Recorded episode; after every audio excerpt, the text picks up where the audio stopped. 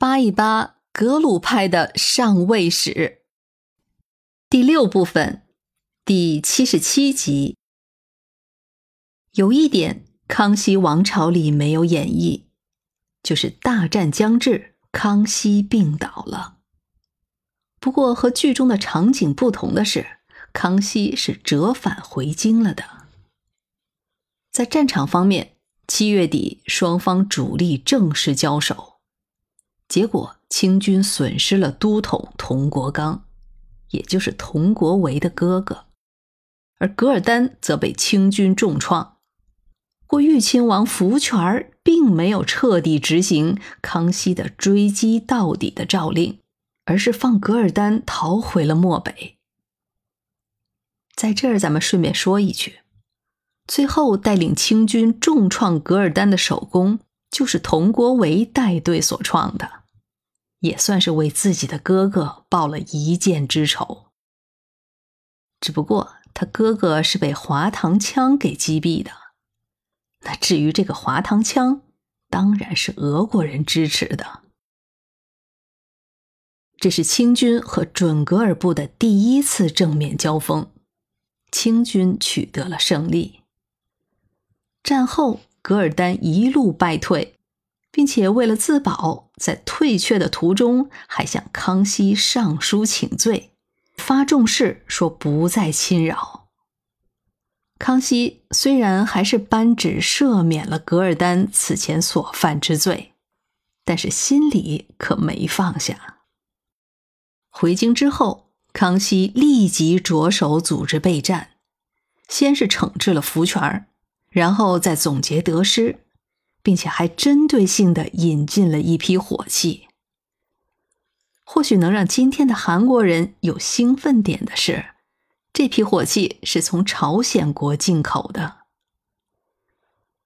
当然了，最重要的还是要先解决内部矛盾，那就是土谢图汗和车臣汗之间的矛盾。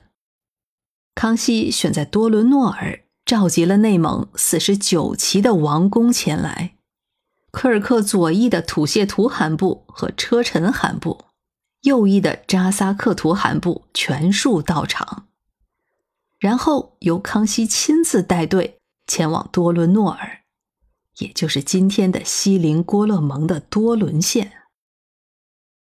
在多伦诺尔，康熙摆了一个超豪华的仪仗，以示隆重。接着就开始了他的平衡之术。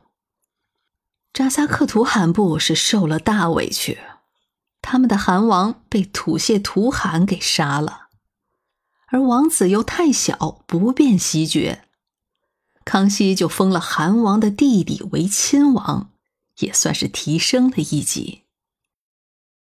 土谢图汗杀了人家的汗王，自然得上书请罪。于是就连着哲布尊丹巴一起，就都被交给了科尔克全体议罪处理。当然，康熙肯定还是要为土谢图汗说点好话的，毕竟土谢图汗可算是抗俄先锋啊。另外，车臣汗是个有眼力见儿的汗王，他积极游说各方，极力劝和。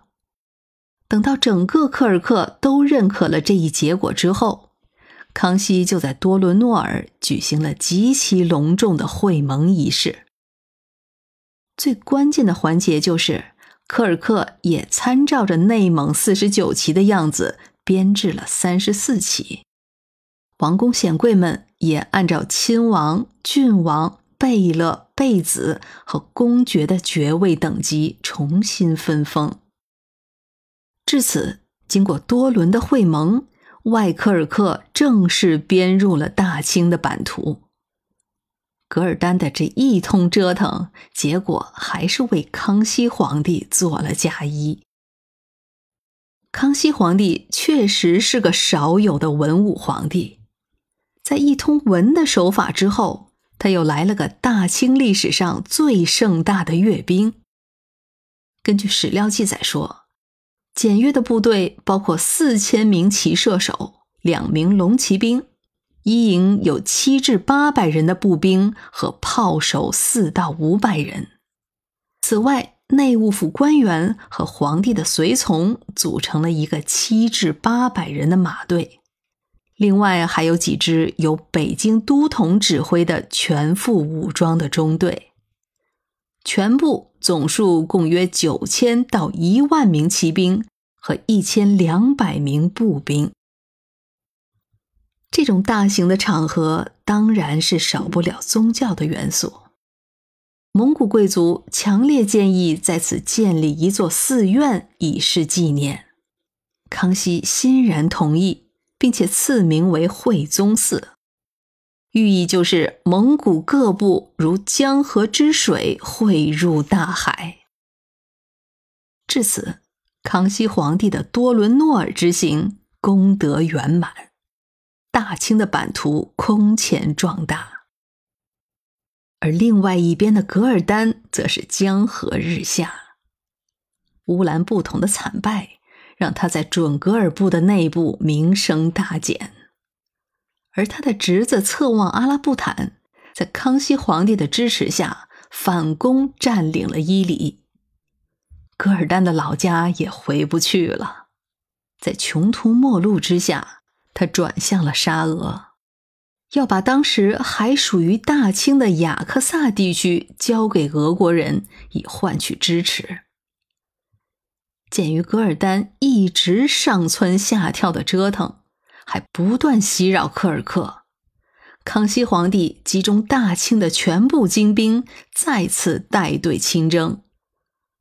噶尔丹虽然有沙俄的援军，但是人数还是差了太多，于是他就一直推却避战，最终在一个叫做昭莫多的地方，双方再次发生了决战。